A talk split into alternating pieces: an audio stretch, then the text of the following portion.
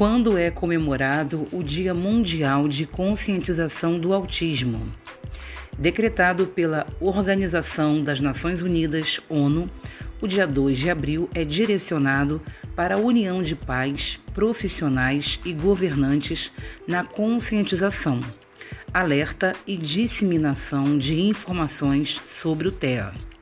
Neste dia, pontos turísticos e monumentos importantes de diversas cidades pelo mundo ficam iluminados com a cor azul, já que o transtorno é mais comum em meninos.